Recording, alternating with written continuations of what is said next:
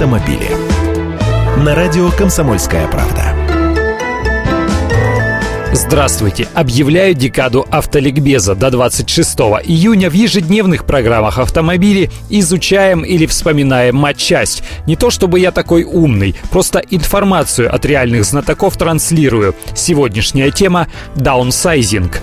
Недавний опрос показал, что половина автомобилистов просто-напросто не имеет представления о даунсайзинге. Что это вообще такое? Если расшифровывать буквально, то даун понижение size размер, то есть уменьшение в размерах. И речь здесь идет о рабочем объеме двигателя. Атмосферные двигатели с большим объемом уходят в прошлое. Им на смену идут малолитражные моторы, которые за счет турбонаддува имеют те же характеристики по части мощности. В профессиональной среде тема даунсайзинга в ходу уже как минимум лет 10, и в современных автомобилях эта тенденция налицо.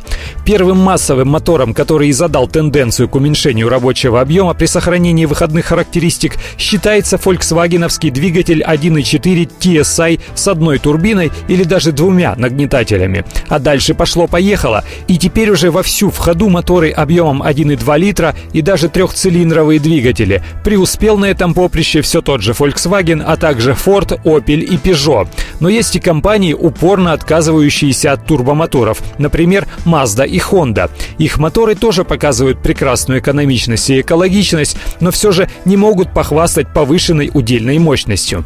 Наши автомобилисты уверены, что ресурс маленьких моторов меньше, машина с таким двигателем теряет в цене быстрее, чем машина с обычным атмосферным двигателем. Автомобили.